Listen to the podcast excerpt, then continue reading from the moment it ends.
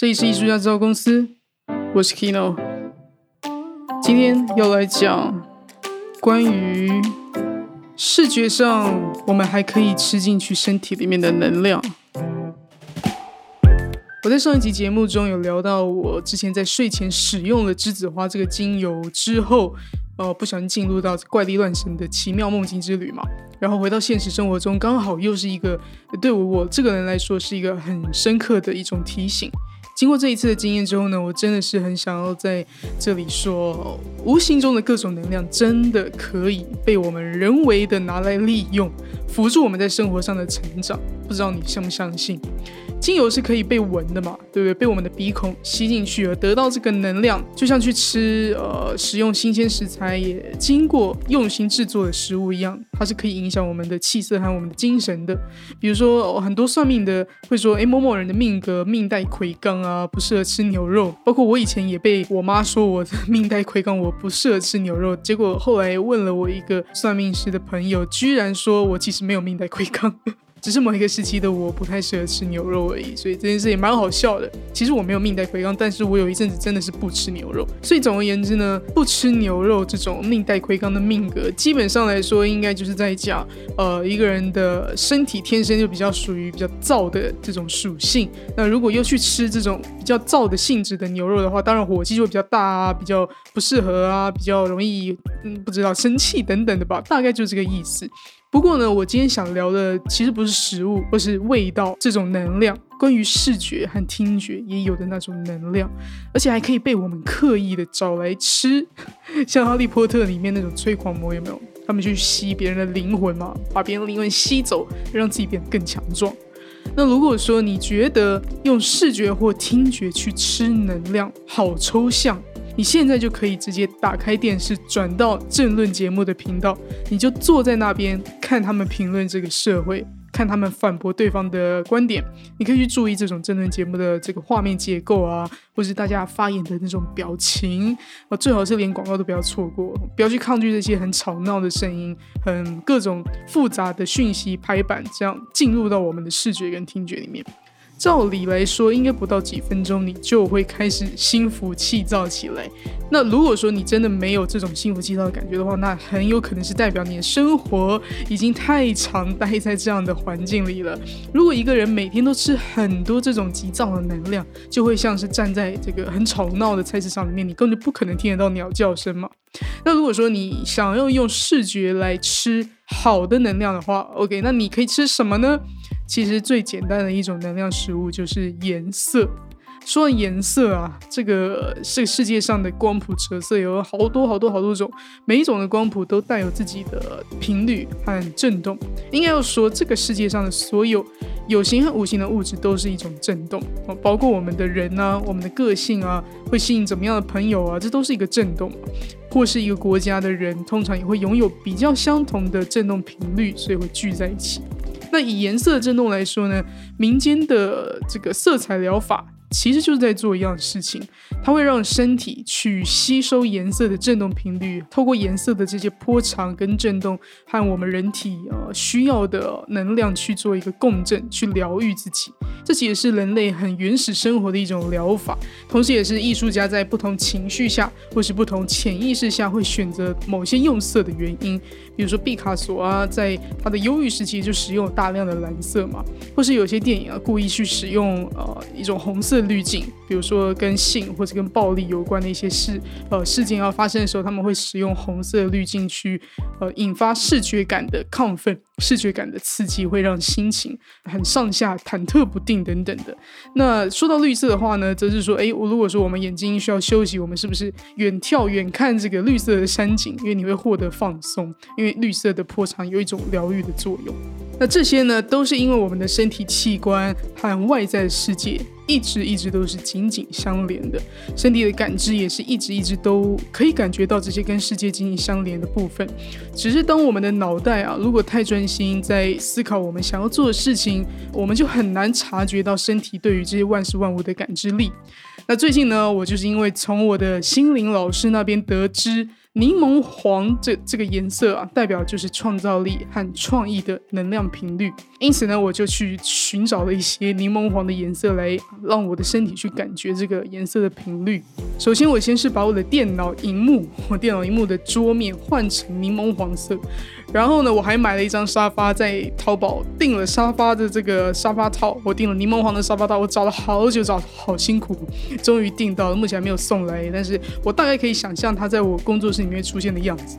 那另外呢，我还送了我一位刚满三十岁的朋友一个啊超大型的画框，里面呢就是放一张大张的柠檬黄的单色纸。刚好送给我这位朋友做这个影像制作的导演，让他可以每天用眼睛去吃这个创造力的能量。我送完他这个礼物之后，我自己都觉得啊，对我自己应该要给我自己的工作室来一幅一样东西才对。我最近还蛮需要创造力的，因为最近我的事业正值一个哦要转变那，要要去找出一个更贴近、更适合我本质的角度去发展。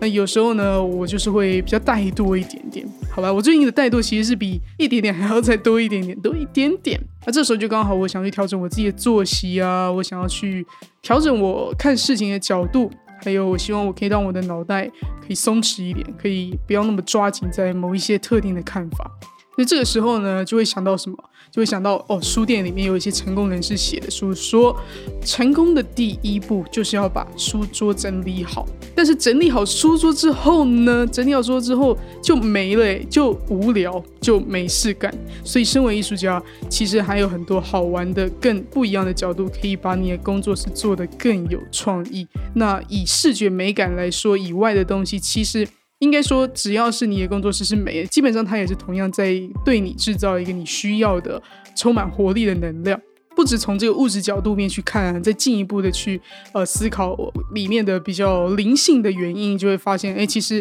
这是真的有这个道理的。因为很多的艺术家们的工作室里面啊，要么就是全白，要么就是很凌乱。但是再怎么凌乱，都还是会有一个角落是干净的。为什么呢？因为他们要放作品，他们要看这个作品，要思索这个作品下一步要长成什么样子。所以就算是连。一个非常无敌小的工作室，都有可能会呈现很多种奇妙的切割法，它会让呃人的脑袋有一种。转换感，那其中呢，让艺术家的脑袋可以比较清净、比较空的去感受它的重点，也就是这个作品，其实就是那些极简的纯色，比如说全白的背景啊、墙壁啊，或者是纯色单一颜色的呃画作，放在工作室里面，对艺术家来说就是一种精神粮食，可以让艺术家感觉到兴奋啊，感觉到愤怒，感觉到充满活力，或是感觉要前进。在这种状态下，其实就真的是比较能静下来，好好去感受哦，一个能量到底会带给你什么样的精神。所以不只是艺术家，所有人，所有人都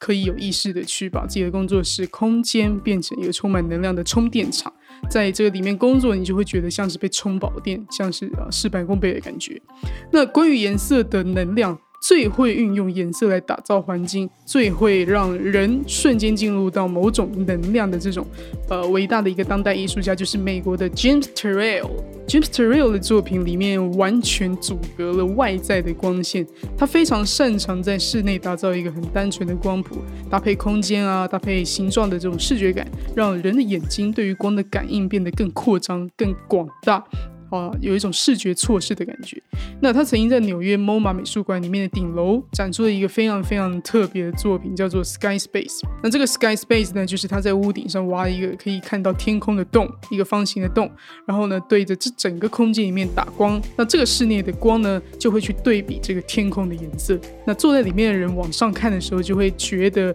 天空里面的颜色跟他室内的在白色墙壁打的光的颜色融在一起，就会看起来很像天。天空是呃它的一块画布，或是它贴上去的，或是制造出的一个假象。在这个强烈的室内对比之下，那个景窗上面天空的颜色就真的看起来非常超现实，非常不像是我们平常感知到天空应该会要有的颜色。我真的觉得哇，，James 天才！大天才，这种借景造景的能力，完全就是一定是呃艺术家修炼到一个程度，自己的作品创作到一个已经没有自我感的时候，他才可以做这种化腐朽为神奇的天才想法。那如果说你有机会在网络上看到这件作品的话呢，我真的觉得你应该会非常的佩服，非常佩服。更不要说如果你是真的亲自有去看过这件作品的话，应该会感觉到更震撼。只能说他自己应该就真的是可以用光的能量来把自己的精神喂饱，把自己充饱电。我在想会不会是这样子，所以 James 看起来才会这么有精神呢？其实 James 都快八十岁了，那就是一个老爷爷，但是看起来气色非常好。总之，如果说你跟我一样，最近的生活稍微有点停滞，稍微需要灌输一些新的创意啊、新的感受、新的想法，你真的也可以去试试看，布置一些呃有柠檬黄颜色的物品，然后练习用你的眼睛去吃这个能量，用眼睛哦，对视觉感去感受它，去。想象这个颜色的这个波长和能量进入到你的体内，帮你的细胞做一些替换，那也让你呢需要创意的这些环境里面可以充满你需要的这种精神粮食。百得伟，我刚也才发现，其实我自己很喜欢的一本书啊，是一本约翰兰农和小野洋子一起写的创意笔记，它的封面刚好就是充满想象力这种黄色，诶，这真的是到底是不是巧合呢？OK，总之呢，今天呢就是我分享。如何用眼睛吃能量的一个小小的心得，柠檬黄连接创造力的来源，希望大家呃会有点收获。如果说你想要看更多柠檬黄的这个颜色，或是 James 的一些作品，我会放在我的 IG 上，你可以搜寻 K E N O T U N G 来追踪我的 IG。或是你也有一些呃视觉吃能量的心得，比如说柠檬黄的颜色，如果有出现在你的房间或工作室，你可以 take 哦，你可以截图你在收听的这集内容，然后 take 我来跟我聊聊呃颜色如何喂养你的精神。好，那今天就先聊到这里啦，这里是艺术家制造公司，我们下次见。